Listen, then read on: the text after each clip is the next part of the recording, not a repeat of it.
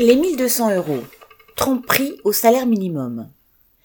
Pour vendre son attaque contre les retraites, Elisabeth Borne se vante d'augmenter les petites retraites. Ouvrez les guillemets. Pas une retraite en dessous de 1200 euros, 85% du SMIC net, soit une augmentation de 100 euros par mois, dit-elle. Elle va même jusqu'à parler à ce propos d'un progrès social entre guillemets. Cette annonce est une véritable escroquerie car pour toucher ces 2200 euros bruts, il faudra avoir fait une carrière complète, c'est-à-dire avoir cotisé sans interruption pendant 43 ans. Or, une grande partie de celles et ceux qui sont éligibles à une toute petite retraite sont justement ceux qui ont eu une carrière hachée, interrompue par des périodes où ils ne cotisaient pas. C'est le cas en particulier des femmes.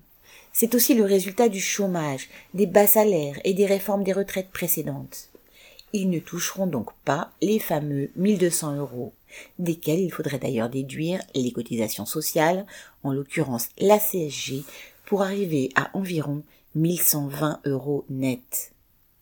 En fait, beaucoup de retraités continueront donc à tenter de joindre les deux bouts comme ils peuvent, avec 900 euros ou moins, à payer des loyers en hausse, régler des factures de chauffage qui explosent et à se priver lorsqu'ils font leurs courses. Leur nombre ne peut même qu'augmenter avec le fait que les patrons continueront à jeter dehors les travailleurs bien avant 64 ans et que beaucoup d'entre eux seront au RSA à l'âge de la retraite. Mais même pour ceux qui toucheront ces 1200 ou plutôt mais ces 1120 euros, comment Elisabeth Borne peut-elle oser dire que ces 85% du SMIC constituent une retraite digne, entre guillemets? Avec 100% du SMIC. Celles et ceux qui sont en activité n'y arrivent pas et doivent se priver surtout.